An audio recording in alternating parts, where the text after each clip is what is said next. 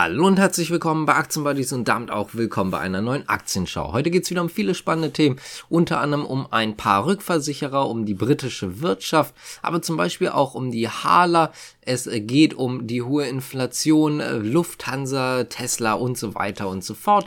Ich würde sagen, wir fangen mal ganz kurz an mit der britischen Wirtschaft, denn die ist wieder etwas gewachsen im Juli nach einem relativ deutlichen Rückschlag im Vormonat, also im Juni. Gegenüber dem Juni ist das Brutto Bruttoinlandsprodukt um 0,2 Prozent gestiegen, beziehungsweise wieder angestiegen, nachdem es im Juni tatsächlich um rund 0,6 Prozent geschrumpft ist.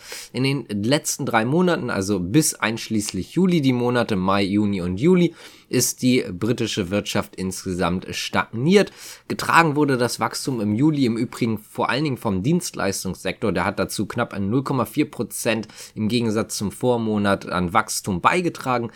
Schwach dagegen hat halt einfach die Industrie abgeschlossen, einfach auch deswegen, weil die Produktion eingeschränkt wurde und so weiter und so fort, um 0,3 Prozent Verlust beziehungsweise um 0,3 Prozent ist dieser Sektor geschrumpft im Gegensatz zum Juni. Kommen wir mal zur nächsten Aktie und zwar ist das Juniper.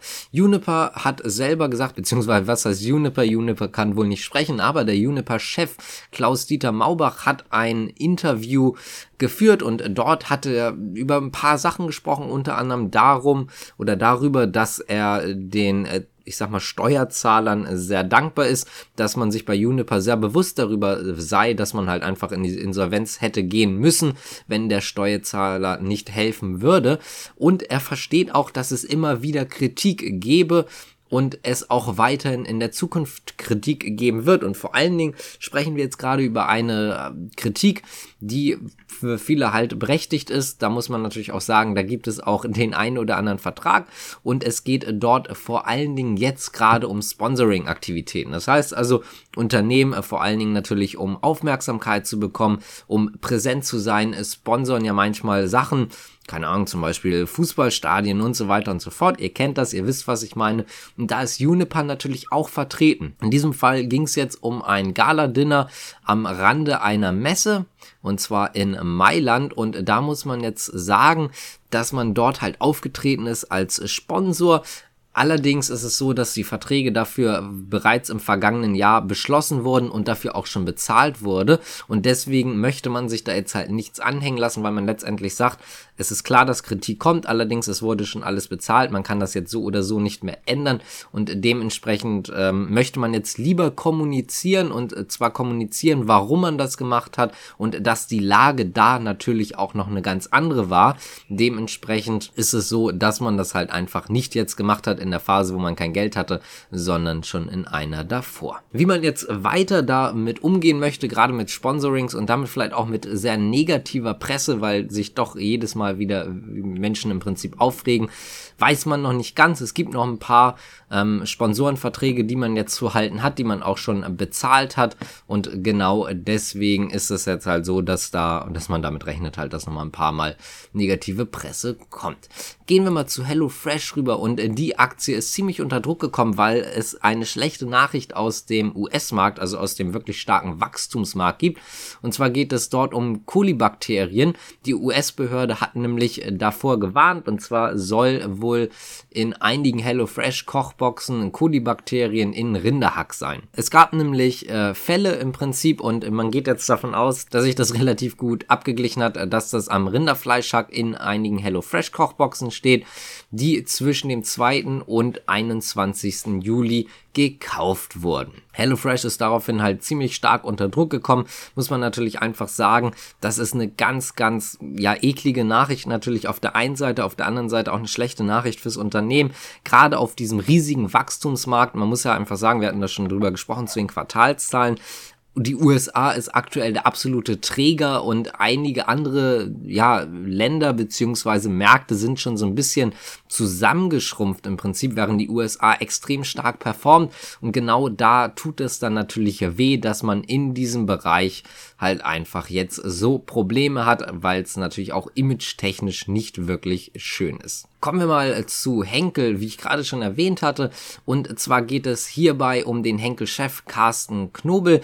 Der hat nämlich gefordert, dass man angesichts der steigenden Energiepreise auch Unterstützung für deutsche Betriebe leisten muss, nicht nur für die deutschen ja, sagen wir mal, Mitbürger, die jetzt ja immer mal wieder von Entlastungspaketen profitiert haben, egal jetzt ob die Energiepauschal, Zuschüsse und so weiter, sondern auch einfach schlichtweg, dass äh, die Unternehmen unterstützt werden. Ich zitiere einfach mal, wir brauchen auch Entlastung für die Wirtschaft über Steuererleichterungen oder sonstige Abschreibungen, zum Beispiel für Investitionen in energiesparende Verfahren. Da müsste drüber diskutiert werden und da muss man auch einfach sagen, er selber sagt natürlich auch, das Wohlergehen der Gesellschaft hängt eng mit der wirtschaftlichen Lage zusammen. Und genau das ist halt einfach das Problem. Deswegen geht er halt einfach schlichtweg davon aus, wie viele Experten auch, wenn die Wirtschaft unter Druck kommt, dann wird es auch in der Gesellschaft unangenehmer, um das mal so zu sagen. Vor allen Dingen die eine Idee findet Anklang und zwar die, dass man Investitionen in energiesparende Verfahren subventioniert beziehungsweise da vielleicht dann Steuererleichterung hat, also letztendlich subventioniert und das findet auch in anderen Bereichen ähm, ja sehr positiven Anklang, ganz einfach deswegen, weil man dann halt in zwei Bereiche geht, einmal Bereich Nachhaltigkeit, auf der anderen Seite natürlich kostensparender. Kommen wir mal zur Hala, denn der Hamburger Hafen warnt die Bundesregierung vor dem Verbot von dem Costco-Einstieg. Es gibt ja aktuell äh, einen geplanten Einstieg der chinesischen, ja, sagen wir mal, riesigen oder großen Reederei Costco an einem Container-Terminal und da ist wohl gerade auch so ein bisschen im Munde, dass man das eventuell untersagt. Da hat jetzt die Hala sich zu geäußert und gesagt, ein Einstieg der Chinesen in die Betriebsgesellschaft wäre ein Riesengewinn für den Hafen und keine Gefahr, zumal Costco bald die weltgrößte Reederei sein wird. Das heißt also, man geht auch hier natürlich von weiterem Wachstum aus und dementsprechend positiv wertet man das Ganze. Eine Absage an die Chinesen wäre dann dementsprechend, wenn man jetzt das darauf basiert, auch mal sich anguckt, eine Katastrophe und natürlich auch letztendlich eine Abschlagung eines, ja, was heißt relativ sicheren Wachstums, aber zumindest eine Abschlagung eines Wachstums, eines möglichen Wachstums und das sieht man natürlich nicht gerade positiv. Denn es könnte natürlich auch sein, das hat man auch vom Vorstand gehört, dass die Chinesen, die ja gerne dann auf ähm, so welche Verbote auch mal antworten, letztendlich auch eine, eine härtere Reaktion dagegen zeigen, dass es zum Beispiel nicht nur dann den Hamburger Hafen betrifft, sondern dass man dann halt einfach ähm, andere Sanktionen beziehungsweise andere Reaktionen, die auch sehr schaden sein könnten, dagegen halten könnte. Auf der anderen Seite muss man natürlich auch sagen, auch Experten waren immer wieder wieder davor, sich nicht zu abhängig zu machen und auch das wäre natürlich ein weiterer Schritt in die Abhängigkeit. Kommen wir mal zur IFO, denn das IFO-Institut für Wirtschaftsforschung hat seine Prognosen für die deutsche Wirtschaft drastisch gekappt, beziehungsweise für die deutsche oder für das deutsche Wirtschaftswachstum. Denn eigentlich ist man davon ausgegangen, dass man im kommenden Jahr noch ein Wachstum in der Wirtschaft hat. Jetzt geht man davon aus, dass man im kommenden Jahr Jahr eine schrumpfende Wirtschaftsleistung von 0,3 Prozent hat, während man von diesem Jahr auch nur noch von einem Wachstum von 1,6 Prozent ausgeht. Erst ab 2024 erwartet man dann eine Normalisierung, rund 1,8 Prozent Wachstum und eine Inflation von 2,5 Prozent, also real dann halt trotzdem natürlich einen Rückgang, aber zumindest hätte man dann wieder in Anführungszeichen ein Wachstum zum Vorweisen. Es ist im Übrigen auch so, dass man damit seine vorherigen Prognosen äh, wirklich äh, deutlich verändert hat. Wie gesagt, nächstes Jahr geht man davon aus, dass die Wirtschaftsleistung um 0,3 Prozent schrumpft. Bisher ist man eigentlich von einem Wachstum von 3,7 Prozent im Übrigen ausgegangen, während man auch nur von einer Inflation von rund 3,3 Prozent ausgegangen ist. Jetzt geht man davon aus, dass sie eventuell sogar in Richtung 9,3 liegen kann. Das heißt also, man hat seine Prognosen massiv angehoben bei der Inflation und äh, die Wirtschaftsleistung deutlich abgesenkt. Dann würde ich sagen, gehen wir jetzt nochmal ganz, ganz schnell äh, durch die Rückversicherer und auch Tesla durch. Tesla ist ein ganz kurzes Thema, denn äh, Tesla ist vorbörslich etwas grün. Man beantwortet nämlich Bürgerfragen. Die Produktion fährt auch im Übrigen wieder weiter hoch. Und zwar geht es da natürlich um Grünheide. Denn am Sonntag konnten Bürgerinnen und Bürger in einer Halle Fragen über das Logistikkonzept, die Wasserversorgung, den Schutz vor der Umwelt, die Gewässer und so weiter, das Ganze dazu fragen. Da hatte Tesla sich also Zeit für genommen. Insgesamt kamen wohl rund 500 Menschen an 14 Ständen haben Mitarbeiter dazu Auskunft oder Auskünfte gegeben. Das war jetzt vielleicht auch so ein bisschen fürs Image wichtig, weil man Tesla ja immer wieder relativ stark vorwirft, dass sie die Wasserversorgung extrem an zapfen und dementsprechend der Schutz vor der Umwelt jetzt auch nicht gerade so gut sei. Da ist das natürlich vor allen Dingen so ein bisschen auch fürs Image. Ich denke mal, das wird auch höchstwahrscheinlich so der ganz große Grund dafür gewesen sein.